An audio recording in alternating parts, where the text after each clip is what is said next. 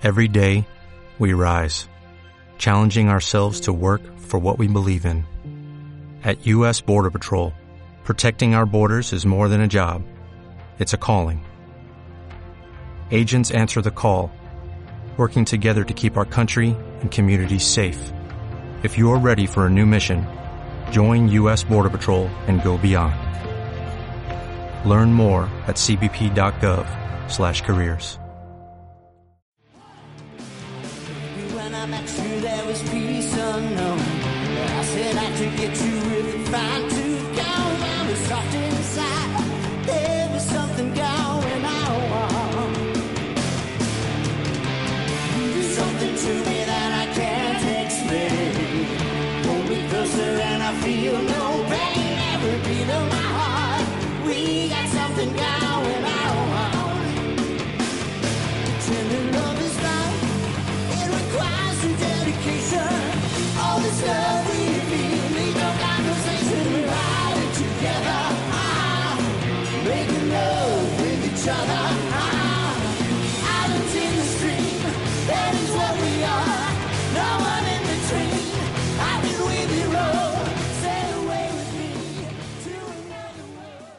Hola, buenas tardes, buenas eh, noches, buenos días, depende de cuándo nos estéis oyendo. Esto es Islas en la Red y, y yo soy Fran y aquí tengo a Alex Herrera.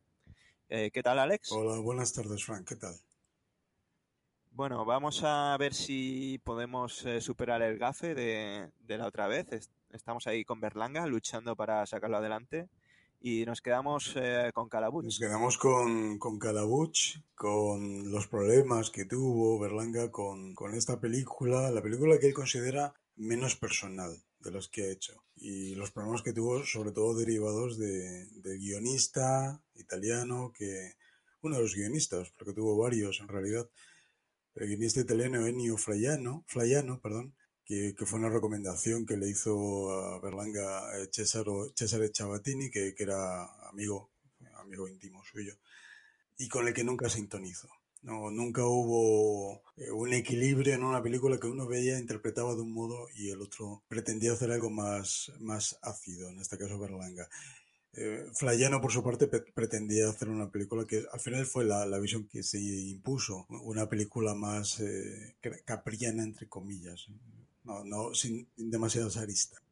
Yo creo que es la película en la que se sintió un poco más solo y él siempre, siempre ha buscado tándems, ¿no? Eh, hablábamos de, de Colinas antes con, con las dos anteriores películas y luego ahora hablaremos de, su encuentro con Azcona. Él estaba haciendo scouting, buscando colaborador porque es como, como te dije en, en nuestro fallido podcast, es como Billy Wilder con, con el Diamond este, ¿no? Eh, necesita una persona que, que lo baje un poco a tierra. Él va lanzando ideas como, como bolas de béisbol, ¿no? Y, y creo que esa Sí, era un to- poco la todos los grandes autores han tenido siempre colaboradores fijos. En el caso de Billy Wilder, que decías tú ahora, Easy Diamond y antes Charles Brackett durante muchísimas películas. En el caso de Scorsese, por, por- por citar así al, al aire, pues Thelma Shoemaker, que siempre está con él, su montador habitual. Siempre necesitas a alguien, bueno, en el caso de Spielberg, todos prácticamente, desde John Williams hasta Michael Kahn montando. Siempre necesitas tener una referencia, alguien que sepas que va a ser tu aliado en todo momento, vayan bien o vayan mal las cosas. Bueno, pero eh, volviendo un poco, eh, Calabuch estaba un poco aislado. Él, eh, aunque es una película muy coral, ¿no? Y, y ya empieza a verse que esa va a ser la tendencia, ¿no? Entonces él hace scouting, está fijándose en la escuela de cine suya, pero al final encuentra a Azcona de, otra manera, ¿no? Eh, viendo un poco lo que estaba haciendo Azcona con las novelas. eh, creo que ya había empezado a trabajar con Ferreri y fue un flechazo. Sí, sí, en el podcast fallido ya te comentaba que, que él conoce a Azcona como novelista. Él ya, ya había, había oído hablar de él, había visto el Chito de Ferreri, eh, le pareció muy interesante, pero quiso conocerle de un modo más profundo leyendo algunas de sus novelas. Y, y- ese fue el modo tan, tan peculiar de conocerle, porque si Azcona destacó por algo fue como guionista más que, más que como novelista. De hecho, eh, Berlanga siempre se quejaba de que Azcona nunca quiso desarrollar una idea suya propia, que siempre quería que el generador de ideas fuera, fuera Berlanga. Bueno, eso, eso no es del todo exacto. El, el- el modo que tenían ellos de, de fraguar historias era, era muy peculiar. No es del todo exacto, pero sí es eh, tiene indicios de realidad lo que dices. Ellos, eh, por lo que contaba el propio Berlanga, ellos se sentaban, eh, iban a un café, a- les gustaba sobre todo los cafés que tenían terrazas, eh, que daban a la, a, a la calle, a la vía pública. Eso, eso es muy valenciano. Sí, bueno, y muy, muy madrileño, muy andaluz. ¿eh? O sea, que aquí prácticamente media España está de puertas a la calle, vive de puertas a la calle. Pues entonces eh, ellos se sentaban el uno frente al otro y observaban a la gente. Y entonces empezaban, empezaban, empezaba, comenzaba una especie de brainstorming en el que intercambiaban ideas, aunque el principal generador de ideas solía ser Berlanga. Azcona era quien mejoraba esas ideas. Rara vez daba una idea en, en primer lugar, aunque no, no, no. Hubo ocasiones en las que lo hizo. También hablamos en, en ese no, no nato podcast de Se vende tranvía, que fue su primera colaboración. No, no la habías visto en su Lo momento. había visto y sigo sin verla, Fran. Ya lo, ya lo siento, ya sé que está disponible. Sé, sé que es, es un corto que se perdió durante bastante tiempo. Creo que se, se encontró en los años 80, después de llevar pues como 20 años perdido. Y, sé que tiene muchísimas de las claves de lo que luego fue la colaboración de Berlanga y Azcona, pero mejor que hables tú de ello. Muy sano. Mejor que el futbolín. Pero yo no sé jugar. Se aprende enseguida. Coja un taco. ¿Qué? ¿Arregló ya lo de Don Rufino? Eh, en cuanto hable por teléfono. ¿Y con quién habló? Eh, con tráfico. Menudo broncato le van a echar en el sindicato. Estamos muy protegidos. Ya, ¿a cuántas jarambolas? A 300. Yo soy mano. Perdone la pregunta. ¿De verdad quiere usted vender el tranvía? Hombre, si hay un buen comprador. Pues yo, si me animo, claro que valdrá un dineral. Ahora con lo de los autobuses han bajado bastante, pero como los americanos los quieren comprar todos. Para lo de las bases, usted me entiende. Bueno, si se decide a venderlo, ya sabe que mi cuñado... Su cuñado no tiene ni para comprarse una bicicleta, hombre. ¿Pero cuánto podría valer? Pues valer, valer, valer. Es que a usted le interesa. Hablando se entiende la gente. Yo he venido a Madrid a comprar una trilladora. Pero si sale algo mejor... Don Hilario, que mi cuñado... Un tranvía cuesta más que una trilladora. Pero siendo una persona solvente, la cosa se puede arreglar. Mi cuñado... Eh, No sé, dando una cantidad Mi cuenta cuñado. y teniendo para responder. Mi cuñado solvente, mi Bueno, cuñado... Vamos a ver. ¿Qué cantidad metálico puede darme su cuñado? Yo creo que unos cinco o seis mil duros. Se da cuenta. Por cinco mil duros yo no me muevo de aquí, hombre. Mire, yo llevo 60.000 pesetas aquí mismo para la trilladora. Y en el pueblo tengo fincas. ¿60 mil? Lo siento, pero... Bueno, puedo ir en un taxi al pueblo y sacar lo que tengo en el banco. Ah, ah, ah. No sé, no sé, no sé. Yo de no recibir 150 mil pesetas en la mano, es que estoy en tratos para quedarme con 12 autobuses y el dinero me vendría muy bien Claro. ahora. En cambio, las letras, que si firmas, papeles... Oiga usted, si en lo demás nos ponemos de acuerdo, trato hecho. Yo tengo los 30.000 duros mañana. Bueno, pero no va a comprar sin saber lo que compra. Yo puedo ser un sinvergüenza. Eso se arregla pronto. Hombre, Pero, pero, pero, pero, ¿qué pero, va a oiga, ser vamos a un terminar Vamos a ver el tranvía ahora mismo. Yo Vaya soy un tío para los imbécil por confiarme con desconocidos. Ah, déjenos usted en paz. Y llegó el momento más comprometido del timo. Porque naturalmente, en el tranvía que le íbamos a enseñar al pobre hombre, no iba de cobrador Manolo. Tuvimos que sujetarlo para que no subiera al primer tranvía que se nos presentó. Felipe, que era un genio, lo aprovechaba todo para dar la impresión de que era el dueño de un tranvía. Hay que ser duro, ¿sabe usted? Al público no le gusta que le molesten, ¿comprende? Sí, que sí. Además, cargando bultos el tranvía se estropea. Hombre, claro. Pero usted no Ahí, tiene ahí, nada que hacer. No. Yo sigo aquí hasta ver lo que decide este señor. Porque si él no lo quiere, Pues si por eso no tiene nada que hacer aquí.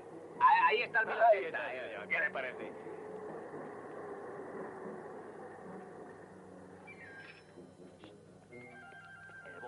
Yo me, me sentí bastante mm, sorprendido con el corto. Es de Juan Sterlitz, que luego hizo el Anacoreta, que fue director de segunda unidad de Berlanga de- y de muchos otros. Tú sabrás más que yo eso. Y también productor. Y bueno, se fija mucho en la picaresca española e incluso Berlanga hace, hace un cameo como actor. Eh, Es creo que la única vez que, que ha hecho un Hitchcock Berlanga. Y bueno, Creo, creo que, creo que no, perdón que te interrumpa porque esto, sí, sí. algo que me hace mucha gracia, porque él, él, eh, tenía pensado hacer un cameo también en Bienvenido Mr. Marshall, quería hacer de anciano, de anciano cojo, pero oficialmente no lo hizo, aunque parece ser que, que- que sí, que al final, eh, muy caracterizado, aparece en- entre el tumulto de la gente del pueblo, de Villar del Río. Esto es un, un ejercicio para el que vea la película para intentar detectarlo, pero parece ser que sí, que está ahí. Otro ejercicio que, que me proponías tú es el del Imperio Austrohúngaro, que es su verdadero mo- modus operandi de, de cameo, ¿no? Eh, cuéntame un poco cómo surgió. Pues esto fue algo completamente accidental. Eh, durante el rodaje de Bienvenido Mr. Marshall necesitaban un, un mapa de Europa y el único mapa que tenían disponible era un mapa antiguo en el que aparecía el, el Imperio Austrohúngaro. Y desde entonces eh, Berlanga utilizó como, como fetiche el Imperio Austrohúngaro, a veces de un modo muy natural, lo introducía en sus películas en otras ocasiones, con calzador, poco menos, eh, como una especie de fetiche que, que- que les daba suerte, ya te digo. Y, y así fue hasta su última película. Lo, lo que también te, te contaba es que eh, lo extraño es que no introdujese su, una, otra de sus obsesiones, el Titanic, porque a él cuando, cuando era estudiante eh, le llamaban el Titanic. Del Imperio Austrohúngaro seguramente viene de, de- de esta época, porque él eh, en los exámenes eh, orales o por escrito se las arreglaba siempre para, para introducir al Titanic. Daba igual de que fuese la pregunta, ya fuese química, matemáticas o historia, él hablaba del Titanic en todas, las- en todas las respuestas. ¿Te parece que pasemos a hablar de Plácido? Ya es el más grande, ¿no? Es, eh, es una de las obras mayores, ¿no? De, de Berlanga. ¿Qué opinas eh, de Plácido? Gracias. eh, Su, primera obra maestra, sin ninguna clase de dudas. Hay quien considera, entre ellos yo, el Bienvenido Mr. Marshall una obra maestra, pero y que, además ha aguantado muy bien el paso del tiempo. Pero si debemos de hablar de, una, de obras maestras rotundas, Plácido lo es, sin ninguna clase de dudas. Bienvenido, Bienvenido Mr. Marshall se presta más a discusión. Es una película extraordinaria. Que en su génesis está, como no, el elemento valenciano. Él se, se inspira en un suceso ocu- ocurrido en Valencia, en la ciudad de Valencia. Se celebró durante unas eh, navidades en las que, desde ámbitos religiosos, eh, propusieron que la gente pudiente llevase un pobre a su mesa para cenar con ellos. Siente un pobre en su mesa. Fíjate que casi, casi todas sus películas tienen un componente valenciano como, como inductor de, de lo que viene después. Y, y aunque él dice que no es un, un gran director de actores, yo creo que maneja, maneja el elenco como, como quiere. O sea, ahí es cuando empieza a tener ya a gente fiel, ¿no? El, adicta a él. Es que te- tenemos que tenemos que distinguir entre lo que es un buen director de actores y un, y un muy buen director de actores. Yo, yo no considero a Berlanga un mal director de actores. Es, es verdad que se inhibía durante los rodajes, pero lo considero un director extraordinario en el sentido de que elegía a sus actores por la confianza que le inspiraban. Y en ese sentido siempre acertaba. Eh, Escogía a actores, a, gente que sabía que iba a hacer lo que, lo que él deseaba que hicieran en el momento indicado. Que siempre iban a tener el tono de interpretación que él buscaba. Les dejaba mucho espacio, ¿no? Para que ellos crearan, excepto a Zasa, eh, que dice que era un maniático de- del guion, ¿no? No, se salía nunca del guion, pero dejaba espacio, ¿no? Para que ellos crearan y tuvieran libertad de crear el personaje. Sí, en, ese sentido se parecía mucho a, a Fernando Fernán Gómez, que, es de su generación también, dirigiendo, eran, eran muy similares. En el, prototipo de director que daba mucho espacio a sus actores para que se expresasen, para que sacasen todo lo que tenían dentro. Y, y Berlanga era, era muy permeable a las improvisaciones. Es algo que incluso le gustaba. Todos los actores, ya sabes que Almodóvar dice mis chicas Almodóvar o no sé qué, yo digo mis viejecitos Berlanga o mi asilo Berlanga llama a mis actores, pero con todos ha sido una comunión absoluta. Eh, y además todos me han respondido a lo que yo siempre he deseado, que es la participación creativa también por parte de ellos. Yo menos un actor que me parece maravilloso y me ha respondido estupendamente, pero que me las hacía pasar canutas, pero también lo adoro y lo quiero, pero un hombre ya tan riguroso como Saza Tornil, que es como hombre de los como hombre de teatro y todo, siempre quería que empezase a decir sur, lo que tenía que decir el diálogo cuando le dijesen del pie, esto que en teatro se llama el pie, la frase.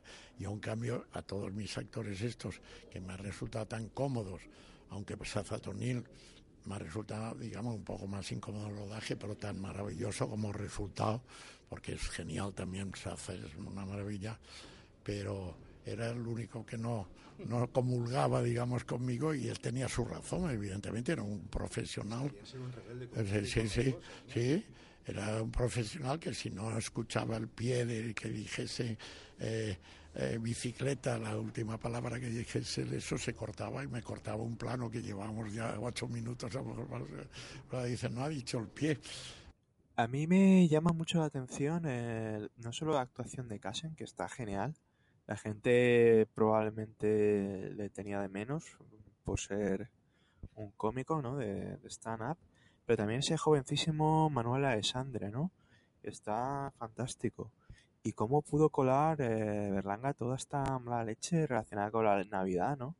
Y bueno, luego en el caso de, del verdugo con la censura, Sí. eh, mucho más sangrante, ¿no? Es- Este tipo de cosas incomprensibles de, de los censores de la dictadura franquista que dejaron, dejaron pasar muchísimas películas, como por ejemplo Plácido, que tiene un componente subversivo muy intenso.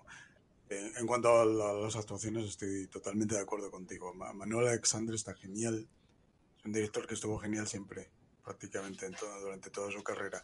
Y, y Cassen, que siempre ha sido muy ninguneado y siempre ha sido, considerado un cómico, de un modo despreciativo, eh, se sale. La película es suya en todo momento. Él, maneja los tempos de- del resto de actores. A mí siempre me ha resultado un actor muy, muy natural, ¿no? Siempre he tenido es- estima. Yo le recuerdo de, Sí. de una producción de TV3 eh, autonómica eh, de profesión API, de profesión API, iba sobre representante bienes inmuebles y era era una interpretación muy muy costumbrista, ¿no? Eh, o sea, para mí Casan siempre ha sido un actor muy especial, ¿no? Sí, sí, sí.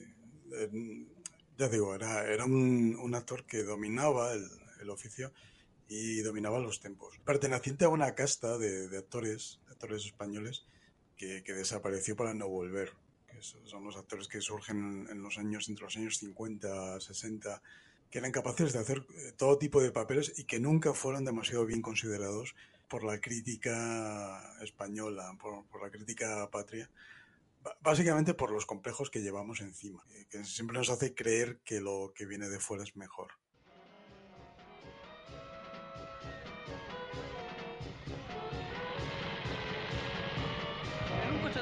Yo no subo. Es más vistoso, se ve mejor. Yo no monto en este carricoche con este jamón. ¿Qué ocurre? La calidad exige. Claro, no empieces con tus aires. Pero esto de no es lo que estaba en mi contrato. Déjate de contrato y ten cuidado con la cazalla. anda. Las flores son para mí, para mí. Súbate, súbate. Por favor. Oiga, ¿es usted el organizador? Su, su bolso, por favor, Gracias, señorita. muchas No gracias. estorbe, hombre. Diga, organizador en realidad eh, simplemente de la comisión. Verá, yo quisiera que habláramos de las dietas. Ah, entonces lo de ustedes no es una colaboración desinteresada. Hombre, yo soy un profesional. Eh, francamente, no sé. Zapater de su negociado. El, señor de la piel le atenderá, seguro. Gracias. Retrátanos, Gabino, por favor, no puedo, tesoro, compréndelo. A tu sonríe como una reina. Oye, cartas hay un tío que no quiere valerosamente. subir al camión, hay un ¿qué tío que no quiere subir. Pero qué barbaridad. Dígame, señor, ¿cuál es su caso? Me niego a continuar aquí. Esto es un ultraje a mi categoría. ¿Categoría? Sí, señor, sí, señor. He hecho cinco viajes a América con Doña María y con Morano. Muy y ahora interesante. me quieren meter ahí. Na- nada. Yo estoy condecorado. Sí, me señor, niego, nada, me niego. nada. No se preocupe, se lo arreglaré. Ah. De momento suba mi vehículo. Plácido, acomode al Aquí señor. en el transportín. ¿Qué? ¿Qué? ¿Todo va bien por ahí, eh? Vamos tirando, Ya pueden comerse el pavo. Ofrézcale al pobre cordialmente. Ya no hay, se ha acabado. ¿Qué, qué se ha acabado? ¿Qué- pero qué horror, no sé, simule, ofrézcale los huesos. ¿Y el champán? Si quiere usted pasar por una taberna, compramos vino. Pasar por una taberna a comprar vino, no, no, si a simular, a fingir, eh, siempre con problemas. ¿Le importaría pasar al otro lado? Sí, otra Sí, vez sí, a la derecha se va molestándome. mejor, es por el peso, lo compensamos. Bueno, Cuidado, que se carga el micro. esto Siéntese. es. Aquí. Deprisa, vamos, eh. Esta es una película que se suele retransmitir mucho en Navidad, ¿no? Eh, junto con la típica de Capra, la Qué bello es vivir con, con Jeff Stewart, maravillosa por otra parte, pero es eh, mucho más subversiva que la de Capra. Muchísimo más. Plácido es una película que, aunque pase por ser una película navideña amable, es muy amarga y muy ácida. Eh, yo, yo nunca he comprendido por qué es una película de, de época navideña, cuando realmente lo que hace es, es mofarse de la Navidad cuestionar esos valores navideños que son episódicos, que, que luego olvidamos según pasa el tiempo, según pasan los meses, y que en cualquier caso eh, trasciende el tema navideño y se, se centra en, en la hipocresía social. Si quieres, a- hablamos ya de esa mala leche de Azcona, ¿no? Y de un, de un Berlanga que se va sintiendo más cómodo técnicamente. Sí, la- el tándem que forman eh, Azcona y Berlanga es como el de una pareja perfectamente avenida. Conocer a Azcona fue para él además dotar a sus películas de, un trasfondo eh, agrio, de un trasfondo cínico, que a él le, salía, le brotaba, en, sus primeros guiones está, él colabora en todos sus guiones, de todas sus películas, pero siempre necesitaba alguien que le que modulase sus ideas. El que tuvo una relación con Azcona muy, eh, muy complicada, él eh, dijo unas cosas, di- dijo una cosa so- sobre él muy, muy bonita, te, leo. Dijo, eh, Rafael y yo hemos pasado momentos de una tensión enorme. Yo creo que incluso de celos, algo que no he tenido con las mujeres. En la, en la peña férrea de amigos que, que yo hice en Valencia, sentía lo que no he sentido nunca con las mujeres. El disgusto que aparece cuando descubres que la persona con la que estás viviendo o saliendo tiene una affair o algo, que te aleja de ella permanentemente. Y eso lo sentí con Rafael. O sea, imagínate el tipo de relación que tenían. Eran, era un poco menos que un matrimonio. Rafael Azcona ha sido... Hay un problema con Rafael Azcona, nos hemos divorciado y ahora estamos ya a punto de conseguir la nulidad en Roma. Pero no, es verdad que Rafael, y con muchísima razón, se cansó de mí, pero Rafael pues ha sido eh, precisamente mi complemento total para formar ya una, una unidad de pensar lo mismo juntos sobre lo que era la sociedad para nosotros. Sí, sí, es eh, muy sintomático, ¿no? Y bueno, creativamente ya no se iban a, a despegar, ¿no? Iban a ser un tándem prácticamente hasta el final, hasta un par de películas antes del final para Berlanga, ¿no? Sí, sobre, sobre todo, sobre todo porque Berlanga no era, no era ciego ni era tonto. Él se dio cuenta de que tenía a su lado, de un modo, eh, de modo férreo, de un modo incuestionable, al mejor guionista que, ha dado este país. No diría uno de los mejores, eh, soy rotundo en este aspecto, el mejor guionista que ha dado España. Y, y ya no lo soltó, quiso tenerlo siempre cerca. Sí, la verdad es que su obra se catapulta desde aquí, ¿no? ¿Quieres añadir algo más sobre Plácido? Sí, que, que, que hay, hay otro, otro detalle in- interesante en Plácido, que es el comienzo de su relación con Azcona, pero también el comienzo de su relación con Alfredo Matas, con el productor, que le produjo casi todas sus películas de ahora en adelante y que, y que fue tan importante como Azcona para él. Le, le dio muchísima tranquilidad tenerle detrás, siempre al frente del proyecto, y sobre todo se dio cuenta de que de que los productores no eran solo eh, tipos que miraban el, el gasto de- económico de las películas con lupa y te gritaban a la mínima, sino que aportaban artísticamente mucho. Muy importante porque él había tenido muchos encontronazos, ¿no? Hasta, hasta ese momento. Sí, sí, tu- tuvo, tuvo mala suerte, pero eh, en realidad él tuvo encon- encontronazos con todo el mundo. Era, eh, hay que tener en cuenta que el carácter que tenía Berlanga. No, no era un carácter fácil, era un carácter que propiciaba el choque. Y, y él tuvo pues, alguna pelea física, creo que ya hablamos, en, en Gimli y Mr. Marshall se llegó a pelear físicamente con el director de fotografía. Pero vamos, tuvo enfrentamientos con eh, Bardem y con, y con muchísima gente, con productores como que se ponían por delante. Un abogado mío de Valencia, porque yo soy valenciano, y un abogado muy amigo mío había sido testigo de la ajusticiamiento con garrote de una señora. Y este abogado me contó lo horrible que fue de que toda la noche la pobre, la, la que iban a, a despachar, pues estaba también deshecha, también gritando, con- pero el verdugo estaba también deshecho. Se conoce que mm, como mujeres han ejecutado muy pocas y pues conoció, no tenía costumbre y le ejecutaron a una mujer, le debió poner trastornado. Y todo aquello me impresionó y inmediatamente la única vez en mi vida que he tenido eh, una idea nacida de, de un hecho, de una visualización. Instantáneamente lo que vi es un plano, pero vamos, perfectamente definido, de una gran sala blanca enorme, enorme, unas, unas vacía, y dos pequeños grupos arrastrando a dos personas, eh, pero arrastrándolos pues, a dos que, no pueden, no, no podían ni andar. Una la persona, el que va a morir y otro el que va a matar, que también lo, lo llevan arrastrando. Y, ese plano ya me dije, aquí tengo que hacer una película como sea. Tardé año y medio eso, ah, busqué a Rafael Azcona y con, él y eso pues estuvimos buscando cómo añadir hora y media a ese plano que era más o menos el plano final. Nada más y nada menos que eh, se vende un tranvía es del 59, eh, Plácido 61 y El Verdugo vendrá en 63, su otra gran obra maestra del periodo, ¿no? Estamos hablando de, de un periodo súper fructífero, ¿no? Sin duda, es, eh, se suele decir que, todos los eh, creadores, todos los artistas tienen siete años buenos a lo largo de su carrera artística. Hay siete años en donde estás tocado por, la, por las musas, por la divinidad. Si ese periodo se puede catalogar a, Berlanga, sería este. Serían estos eh, siete años. Aunque luego tuvo, tuvo una carrera muy, muy sólida y tuvo grandísimas películas la, tri- la trilogía nacional, por ejemplo. Pero estos, eh, esta época es la, la más fructífera. Repasando un poco su carrera, pues eh, uno se da cuenta de que justo después del Verdugo tiene muchos problemas para levantar las producciones, ¿no? Y bueno, hasta la Escopeta Nacional eh, será de nuevo un éxito, ¿no? Y eh, le permitirá eh, levantar la, la vaquilla, un guion que tenía durante más de 30 años. Pero sin duda yo considero este periodo como el más pleno, ¿no? Y no son tantos años, ¿eh? no, no- llegan a siete, deben de ser más o menos cinco.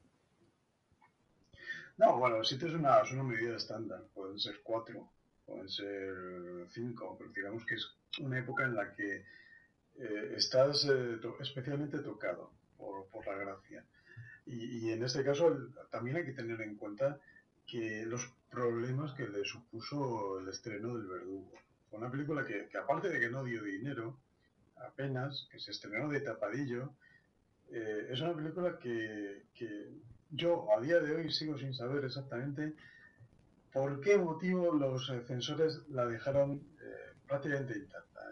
Introdujeron muy pocos cortes. Uno de ellos, por cierto, es absolutamente ridículo. Cortaron, por ejemplo, el sonido de los, de los grilletes del, del condenado a muerte. La utillería de Verdugo, lo cual es totalmente absurdo, ¿no? Eh, no afecta para nada a la escena, si acaso la hace aún más terrorífica. Exactamente, el silencio hace más terrorífico todo en general. Y, y esta película tuvo muchísimos problemas. Se estrena en el Festival de Venecia y el embajador español en, Italia intenta por todos los medios que no se estrene.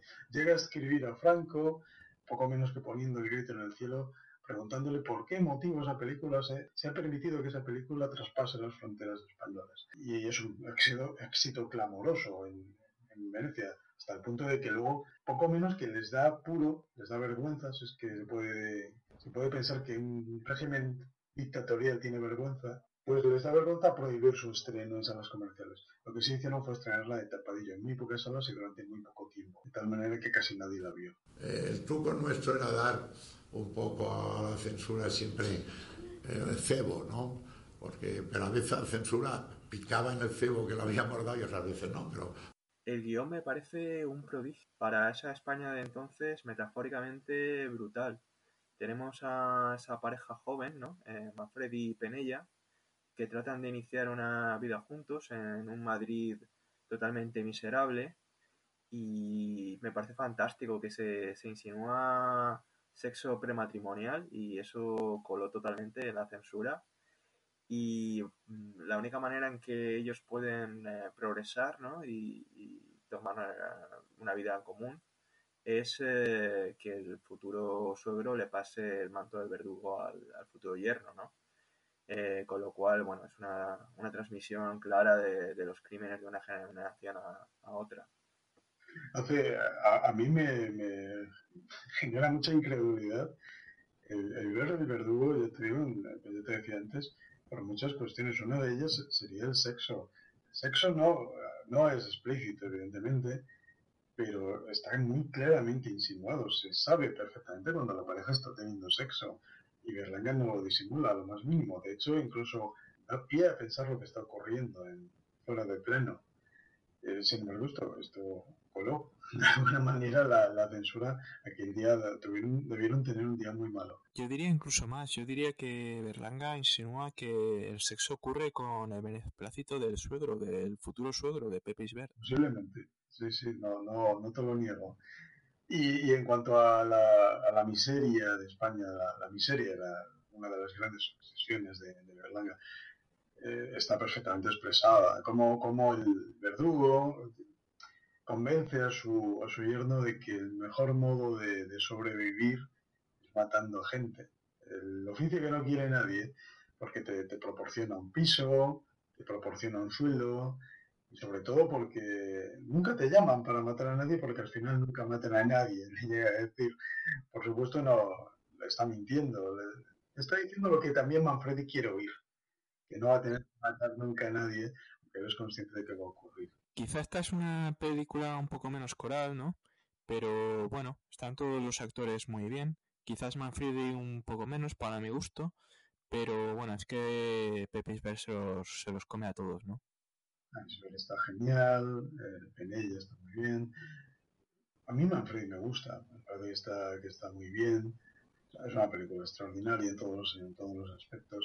Y sí, es cierto que es menos coral, posiblemente sea una de sus películas menos corales. Digamos que también es la película que tiene un argumento más sólido, mejor definido, mejor escrito. Es la gran obra maestra de Berlanga. dudas. Una de las grandes, una de las grandes obras maestras del cine mundial. Mira, yo te voy a decir una cosa que quizás es un poco traída por los pelos, ¿no? Para mí esta película entronca no solo con neorealismo italiano, de Sica, Rossellini, es la película de Berlanga que más, que más veo en esa onda, ¿no?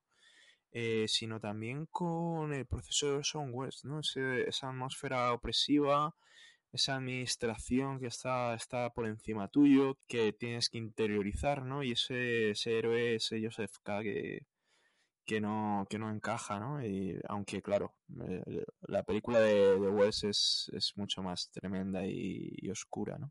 Es una película opresiva sobre todo por el ambiente social que se respiraba, se respiraba en la España de aquella época. Yo no le veo ese paralelismo con, con una película tan claustrofóbica como la de Wells, pero sí, sí veo mucho neorrealismo italiano. Sí. Eh, muchísima, eh, muchísimas eh, calles oscuras, muchísimas cortapisas, una sociedad que no ve que no ve salida al túnel en que vive, eh, mucho buscavidas tratando de sobrevivir en ese régimen hostil. Es una película que sí, en, gran medida bebe del neorrealismo italiano de modo directo. No sé si tienes algo que añadir, eh, Alex, porque es una película que nos deja sin palabras, ¿no? Lo, lo mejor de, de esta película es que se vea. no sé, es una película que, muchas, que las nuevas generaciones, muchas eh, personas de las nuevas generaciones no conocen, que no tienen entre sus planes llegar a ver. Película en blanco y negro, película de los años 60, temática ajena, con penas de muerte, con, un régimen dictatorial. Lo que hay que, evitar es que se pierda una, una. Entonces Amadeo, el padre de Carmen. Amadeo nos sorprendió juntos en la habitación. Sí.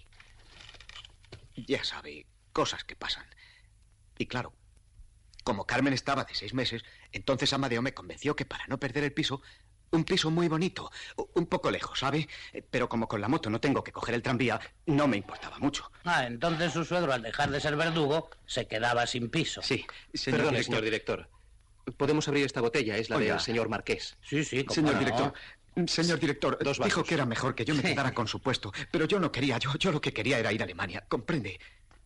Mi hermano, cuando me casé con Carmen, dejó de hablarme. No es que antes me hablase mucho, pero al menos decía buenos días, buenas noches. Venga. Gracias. Pero como yo quería a Carmen y ya iba a tener el niño, Amadeo me dijo... Am- Amadeo me, convenció... Amadeo me convenció para que presentara la petición y, y me dijo que así tendría la paga y el piso. Y que cuando llegara este momento, yo... Señor director. Diga, diga. Sí. Y me dijo que si llegaba este momento podía presentar la dimisión. Siga, siga. Sí, pero yo no puedo ser verdugo. Yo, yo lo que quiero es que dimitir. Si usted dimite, pierde el piso. Sí, pero el piso ya no me interesa. Nos vamos a la calle. Yo, yo lo que quiero es una hoja de papel para escribir la dimisión y... Un momento, por favor. Sí. Yo quiero vivir tranquilo con mi mujer y con mi hijo.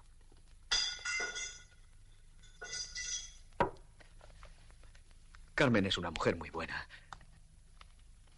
Mire, mire, Carmen. Y este es mi hijo. Mire. Aquí tenía tres meses.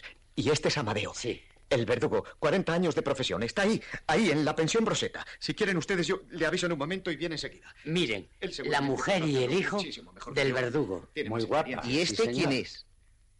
No, no, esta no es de la familia, no. Es una compañera de Carmen. Prepare a los Nos la hicimos en la verbena, no cuando éramos novios. Sí, es una, una de esas de broma. Y esta nos la hicimos cuando el bautizo... José Luis, hijo mío. Sí. Usted es un hombre. Sí. Yo soy un hombre.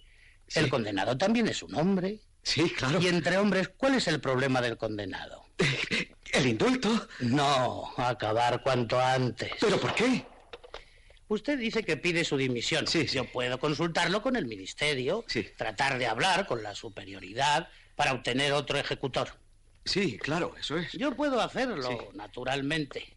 Pero usted ya sabe lo que son los trámites oficiales. No, no, yo no el sé. trabajo se acumula, pasa un día, pasan dos, pasa una semana. El condenado no puede esperar.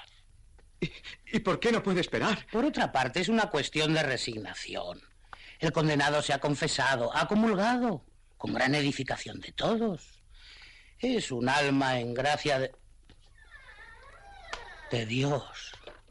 ¿Y quién nos asegura que en estos días, mientras esperamos la respuesta, no vuelva a caer en la desesperación? Lo considera justo, José Luis. No, no, no. El condenado no puede esperar. No, no, pero ¿por qué? ¿Por qué no puede esperar? ¿Por qué? Pónganle una corbata.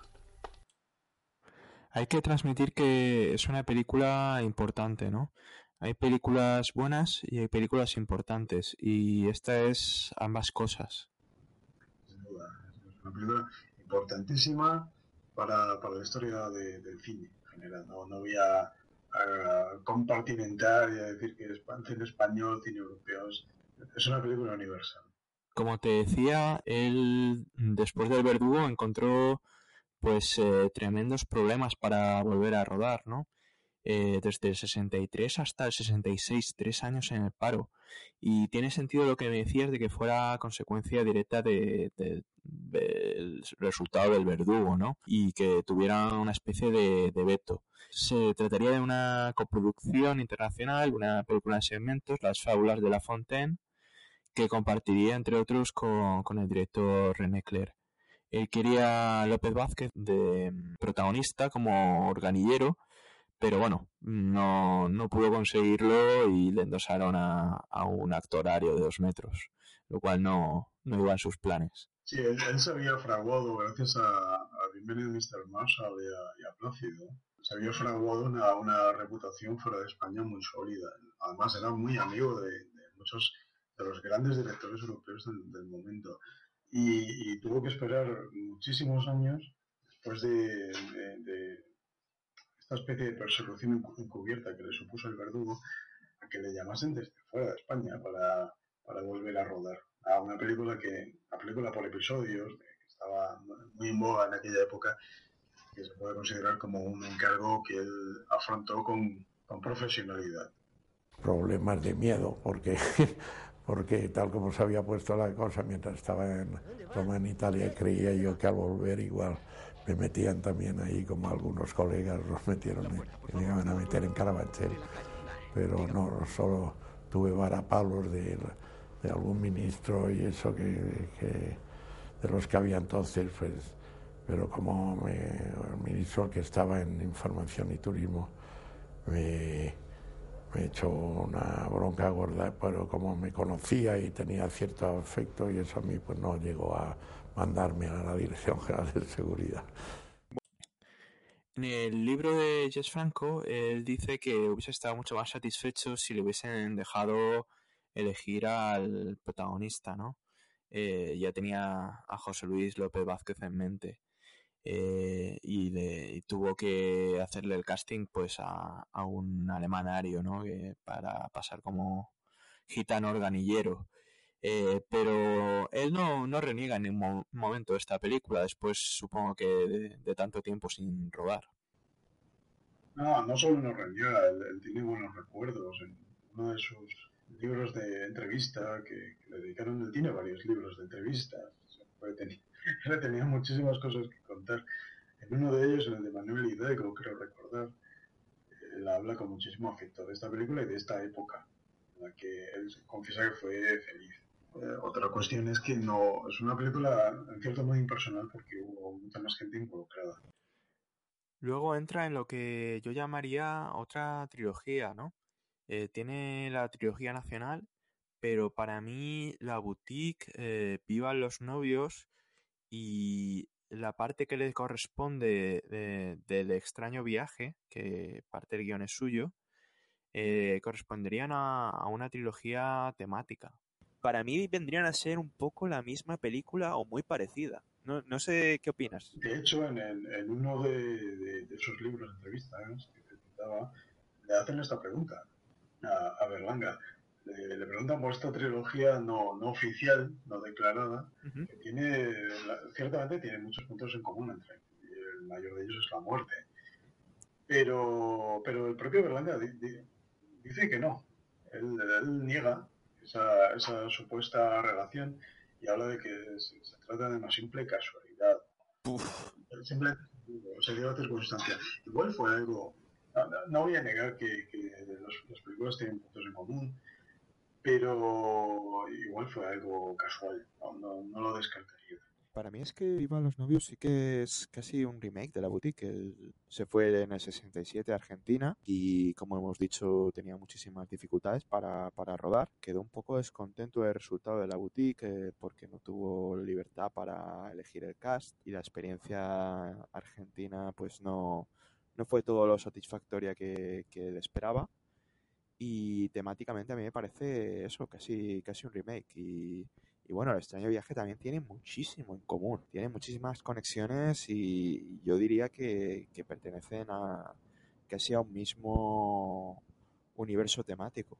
Él, cuando llega a Argentina, eh, muy ilusionado porque vuelve a dirigir por fin una película enteramente suya, después de mucho tiempo, eh, y pronto, muy pronto recibe el primer varapalo, cuando los productores le impiden que, que él elija el, el casting. Le imponen a Sonia Bruno, que era una, una actriz que él define como una, una chica muy, muy capacitada, muy guapa, era un actor argentino, no recuerdo su nombre. Es una película de la que no puedo hablar porque no he visto Las Pirañas, la boutique, solo conozco la, la historia de, que la rodea. Y él, en, en realidad, hubiese deseado que la película la hubiese interpretado Lali Soldevilla y José Luis López Vázquez, porque encajaba más con la idea que él tenía. Es que luego vendrá el extraño viaje con Fernán Gómez y esa colaboración y ahí hay mucho, mucho en común. eh. Yo veo ahí un- como una comunión de historias cruzadas, ¿no? Sí, y viva los novios. eh, son, son películas que, que tienen eh, ese punto en común de la muerte y sobre todo tomarse la muerte de un modo poco menos que, que de broma, una mofa. Pero yo no veo solo el tema de la muerte aquí, también el tema de la familia, de la familia burguesa sobre todo, un poco como, como una institución opresora y, el tema de, cómo se deterioran las, las relaciones humanas en la familia, el tema del conformismo, vemos a, a un José Luis López Vázquez que, que, bueno, no es que esté escrito en el landismo, ¿no? Pero, pero que tiene, sí, su, sus fantasías libidinosas y, y se ve como, como atrapado, ¿no? En, esa institución, eh, esa institución familiar y ese, lo que se supone que uno tiene que hacer en la vida y, y un poco en esa sociedad franquista ¿no? que, que le, que le empuja a este matrimonio, ¿no? Y, y también, pues, eh, como dices tú, el tema de la, de la muerte. Y, y vemos aquí a un Berlanga que, que se pasa de color y que tuvo también una recepción crítica un poco ambigua. La, la familia, la familia tiene un papel muy importante en la, en la obra de Berlanga, que siempre es un papel negativo. Eh, la, la familia es opresora y es una especie de, de metáfora de, de la dictadura que estaba vivi- viviendo este país en, aquella época. Te impide medrar, te impide escapar de, su entorno. Y, los personajes se idean todo tipo de, de artimañas para intentar escapar de esa influencia tan nociva. Sí, esto, está presente en, toda la obra de, de Berlanga. Esa necesidad de la, familia y el tiempo, ese temor, ese, ese miedo que, genera el núcleo familiar. Ahí veo yo una ambivalencia muy, muy fuerte, ¿no? Ve- Tenemos aquí, por una parte, a un Berlanga eh, monógamo que, bueno, conoció a su mujer eh, y fue su pareja durante toda su vida, su, su existencia. Y por otra parte, Berlanga también era un erotomano irredento y obsesivo, ¿no? En ese sentido vemos como el matrimonio, la familia, tienen en esta trilogía un componente envolvente opresor y muy negativo, una camisa de fuerza en esta época de franquismo en el que el divorcio no era posible. Posiblemente sea la, la primera vez en la que la familia está, está mostrada de modo tan negativo. Sí, es posible que sí. En cualquier caso, eh, es algo muy presente del modo subjetivo. Del extraño viaje no vamos a hablar mucho aquí porque es una película de Fernán Gómez con otro tipo de co-guionistas, etcétera. Pero yo no sabía que, que era- partía de una, de una idea de, de Berlanga. Es muy, muy curioso. Sí, sí, sí, la, la idea es suya y Fernán Gómez pues, llegó a insistirle en que firmase el guion con él, que desarrollase el guion, pero al final, eh, al final él se, se descabalga, piensa que el proyecto es ajeno. Ha tomado, además, eh, Fernán Gómez toma un- una dirección completamente diferente a la que hubiese tomado él. Pero, pero sí, es, cierto que tiene muchísimo de Berlanga. Hay, hay en concreto una escena Vivan los novios, es berlanguiana totalmente, es cuando, además creo recordar que en Plácido también aparece en la misma escena, que es cuando el cortejo fúnebre va por la calle y se cruza con un montón de chicas bailando, con un baile popular, y que bailan mientras el cortejo, ¿no? el cortejo las atraviesa, poco menos, ellas continúan su baile y una escena completamente berlanguiana. Eros y Tánatos, ¿no? Y bueno, no sé qué opinión te merece Viva los novios, porque es considerada como una de las obras más menores de, Berlanga, ¿no? ¿Qué podrías decirme al respecto? A mí me gusta mucho. Me parece, no, me parece una película menor.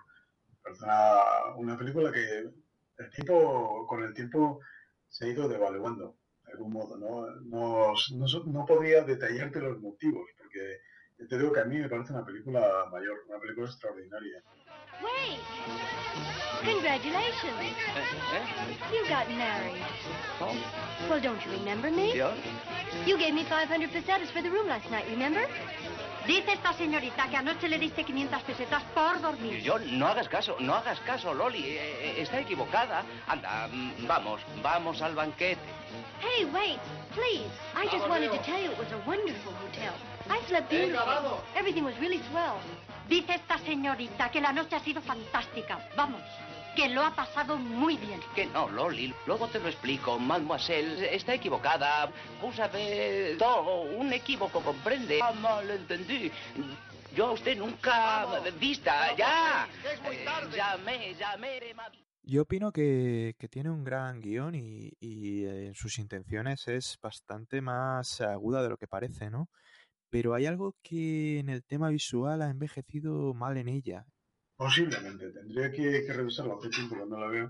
Tendría que revisarla en cual- cualquier caso. No, no creo se la pueda catalogar como, una de las películas menores de, de como, como sí se puede catalogar a la, a la.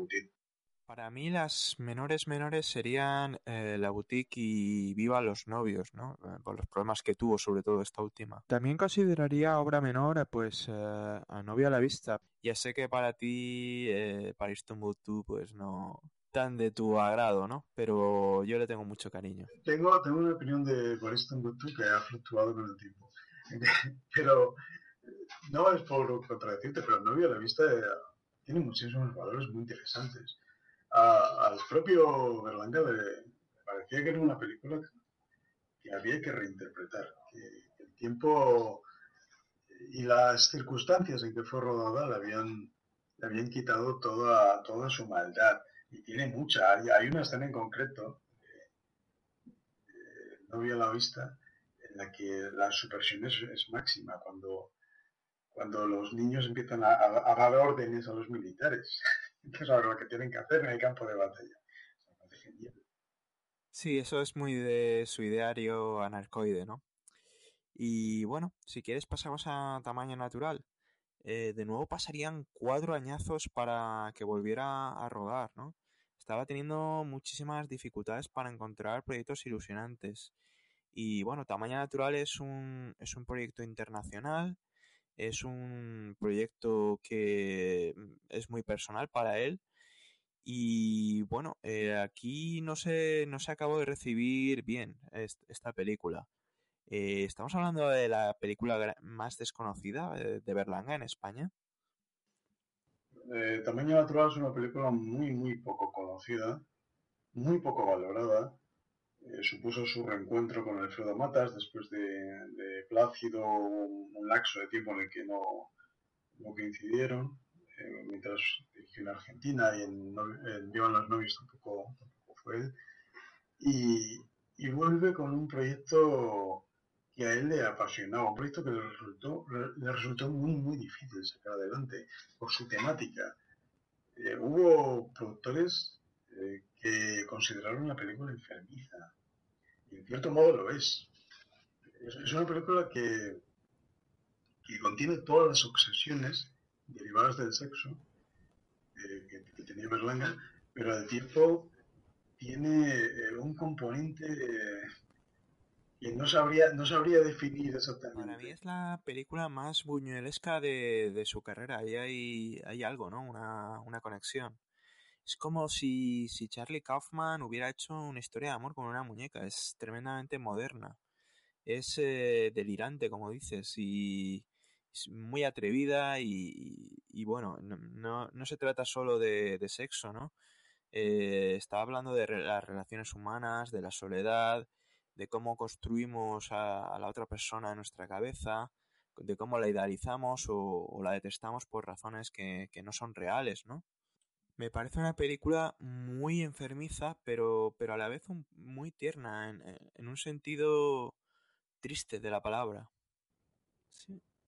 Sí, él, él fue, él, él fue un precursor, porque a, a raíz de Tamaño Natural comienzan a filmarse películas con muy pocas, eh, con cuentagotas, películas en las que hombres, generalmente hombres, aunque en algún caso creo recordar que hay alguna mujer también, se enamoran de, de seres, de, objetos inanimados.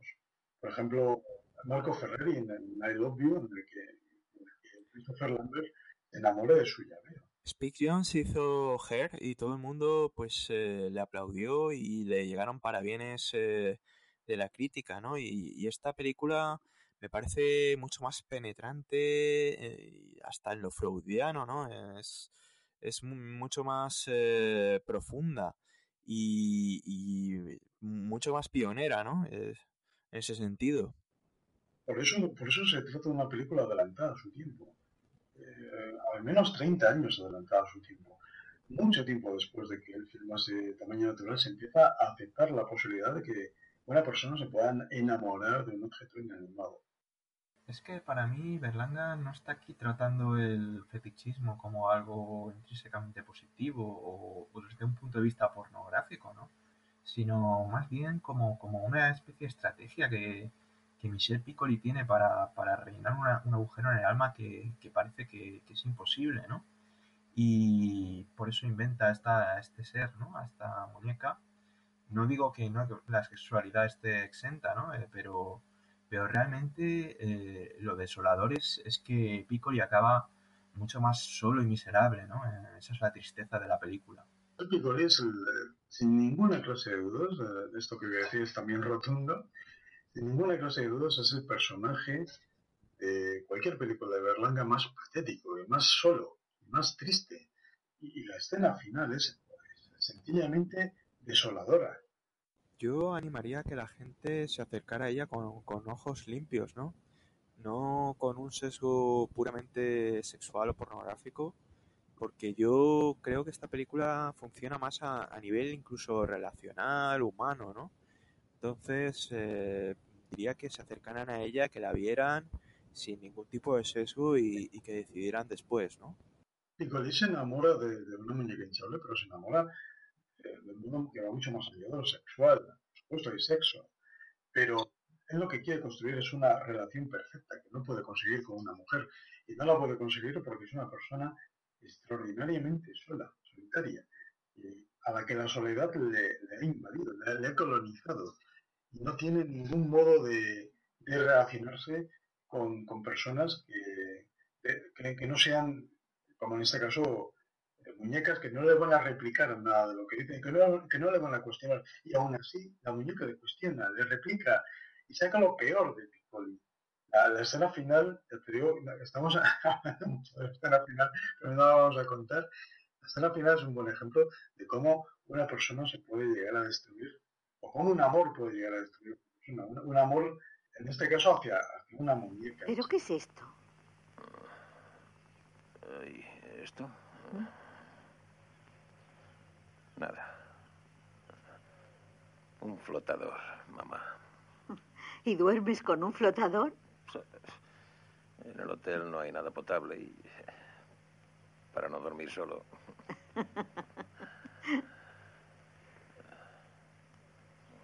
¡Qué barbaridad! No sé hasta dónde vais a llegar en París. Hay que divertirse. ¿Y tu queridísima esposa? ¿Qué tal está? Bueno, todo está perorata sin ánimo de spoilear el final, ¿no? Eh, hablamos de que Piccoli se enamora realmente de, este objeto inanimado, ¿no? Esta muñeca. No se trataría de un amor puramente platónico, pero sí de, de un amor ideal, ¿no? Y estamos en una sociedad hoy mismo en que no, no resultaría esto tan sorprendente en países como Japón, ¿no? Eh, la verdad es que vivimos en una sociedad en donde las personas se sienten cada vez más, más aisladas y más incomunicadas, ¿no? Y más faltas de, amor y de, ternura, ¿no?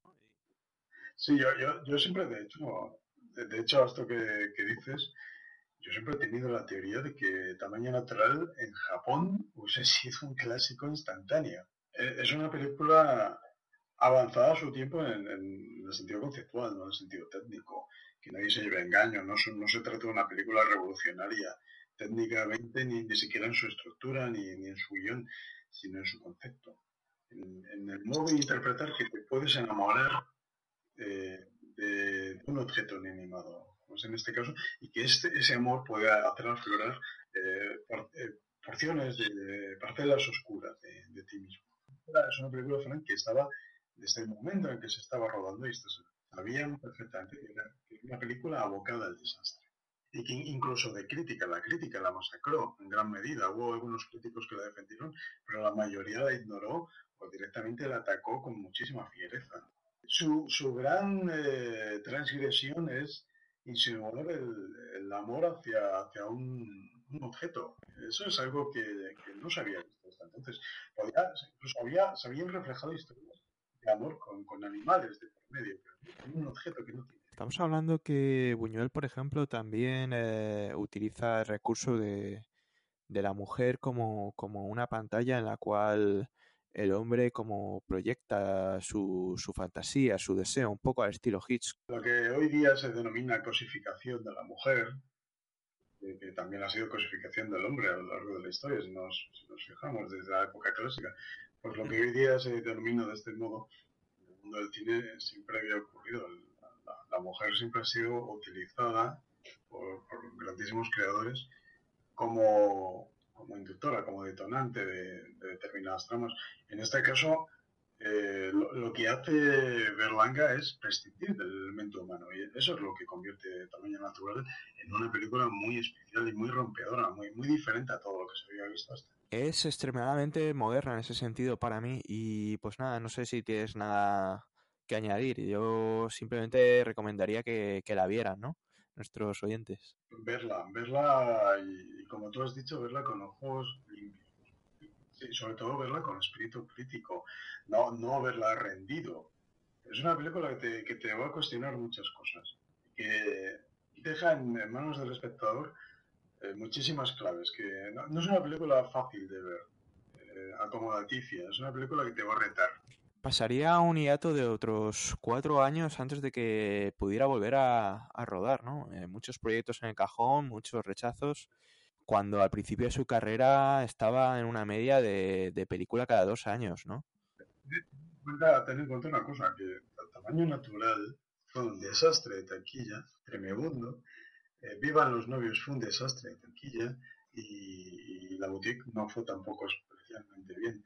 Venía de, de muchos fracasos de taquilla, de películas que no habían dado dinero y que además la crítica había no había entendido o había malinterpretado. Para él fue muy, muy complicado volver a, a conseguir poner en pie un, un proyecto. Sí, es un poco la época crítica de su carrera, ¿no?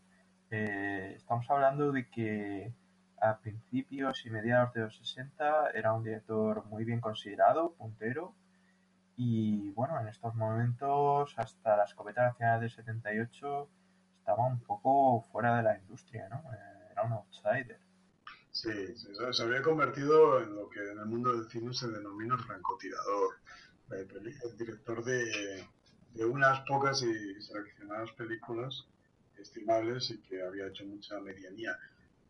Visto con retrospectiva, visto hoy día, no, esas medianías no aparecen por ninguna parte. Tiene películas mejores y peores, pero todas ellas tienen, tienen una enjundia y forman parte de un todo, de, de un núcleo, de una carrera sólida. Yo incluso diría de una visión del mundo, ¿no? Sí, sí, él, eh, Berlanga tiene una visión del mundo muy cruel. Ahí, en, en un libro que le dedicó Joan, Joan Álvarez, eh, se relataban sus eh, 12 puntos, los 12 puntos que él estimaba fundamentales para hacer una película. Los puedo relatar porque me parecen muy interesantes. Tengo aquí apuntados. Eran las 12 reglas que él eh, consideraba inexcusables en todas sus películas.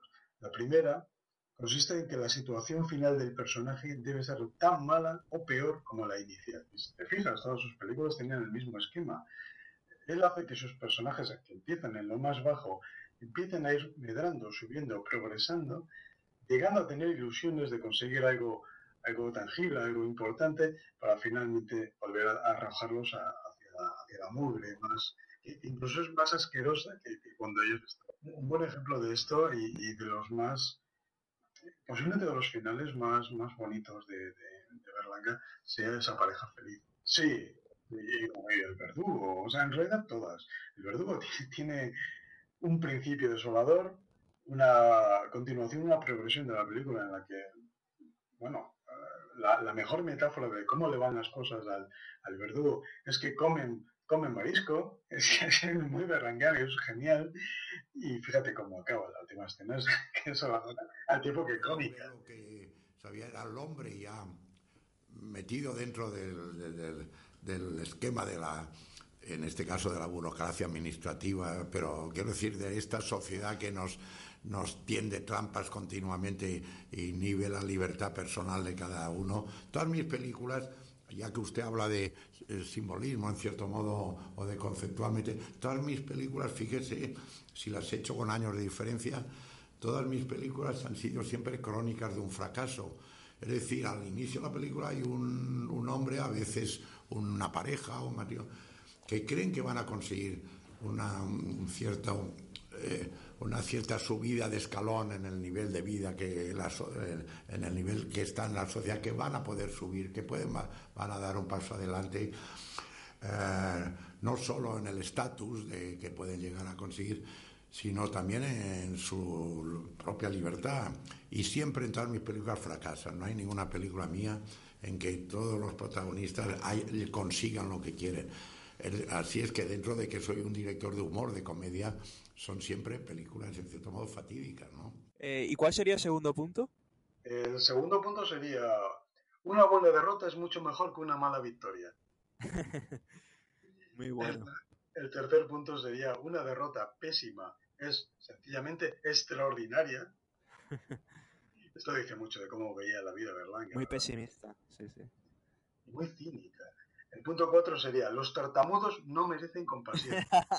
El punto 5 sería, es bueno que la gente rica padezca almorranas, o por lo menos que sufra ataques de ciática. Eh, yo ahí estoy de acuerdo. Sí, yo también. El punto 6 es, los coches alemanes también se quedan sin gasolina. También, también es buena. El punto 7, el gatillazo de un personaje principal no tiene por qué deberse a causas psicológicas. El punto 5, el punto 8, perdón, el presidente del gobierno debe padecer Alzheimer. Bueno, ahí tuvimos a ese ex actor americano que ahí, ahí andaba, ¿eh? Eh, le cogió un poco en el límite. Y punto 9, ni siquiera es verdad que se me que se me haga una noche en el vestíbulo del Hotel Ritz de Madrid. Este no lo acabo de entender. Esto yo creo que debe formar parte de alguna broma privada. Punto 10, los delincuentes de cuello blanco se quedarán algún día sin cuello. Ojalá, ese responde desgraciadamente a la picaresca española que sigue vigente. Y es completamente propio, completamente berlanguiano, de alguien que se au- autodefinía como, como anarquista, anarquista de pensamiento más que de cura. El punto 11 sería, hacer cine en España puede ser más difícil conforme pasen los años. Esto puede él dar fe perfectamente. Y el punto 12, que es un compendio de todo, de todo lo anterior, sería Preston Sturges, posiblemente el mayor genio, uno de los grandes genios de la comedia americana y que para él era un tótem. Preston Sturges escribió, que alguien se caiga de culo es mejor que todo lo demás. Serían entonces estos 12 puntos los que definirían su identidad de fallero de celuloide, ¿no? Que se consideraba a sí mismo como, un anarquista, pero que sexualmente, por ejemplo, se consideraba un homosexual lésbico, o que llegó a fundar su propio partido imaginario, su propio partido político, partido anarquista del que formaba parte, por ejemplo, Fernán Gómez también, que, que estaba en contra de todo, de todo, absolutamente de todo lo demás, pero que preferían observar en lugar de pasar a la acción. Este punto de vista responde pues a una personalidad tremendamente en sintonía con, con lo valenciano, ¿no?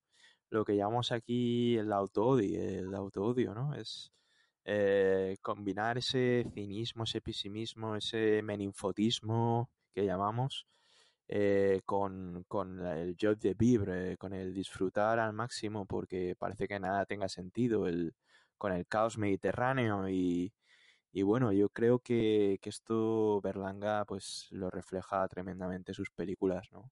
Y en su, en sus palabras también.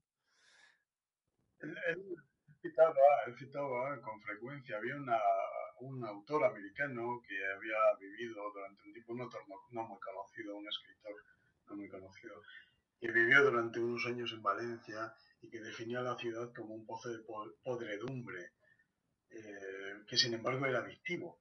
Él, citaba eh, un párrafo en concreto, no te puedo citar ahora porque no lo tengo delante, eh, como la esencia del, de- del valenciano, la esencia de, la ideología fallera que él, defendía, que consistía en eso. Valencia es un cúmulo de, contradicciones que, que es- resultan muy difíciles de comprender para los que no, no han vivido en, en Valencia durante algún tiempo, o durante mucho tiempo.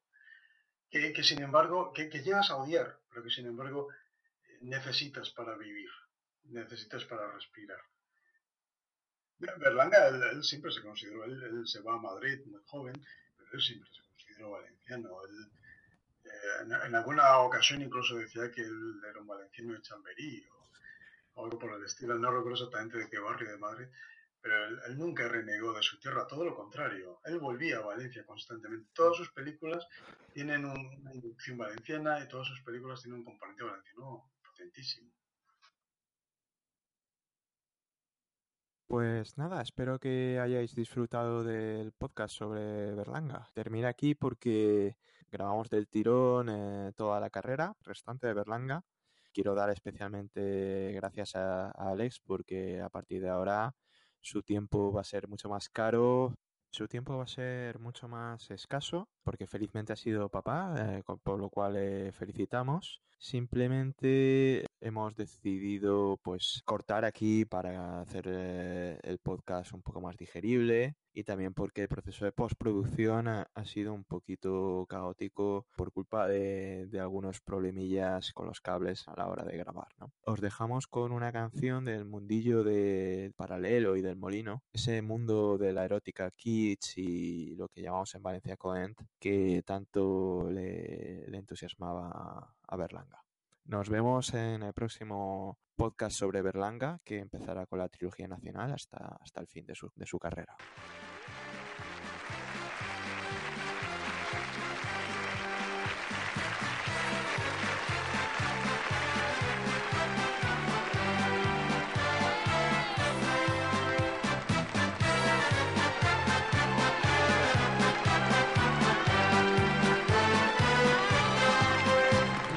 Arte y picardía, yo vine al mundo un buen día, y artista fui desde niña. Y mis aplausos primeros los conseguí verdaderos, cantando, vendiendo piña. Hoy soy feliz y contenta, mito de alegres canciones. La gran reina de la menta por mis dos buenas razones. Super de variedades y revistas. Super porque nací graciosa y lista. Super siempre seré de buena gana. Y no me importa, mire usted, que a mí me llamen la Maigüez, la Maigüez. Valenciana.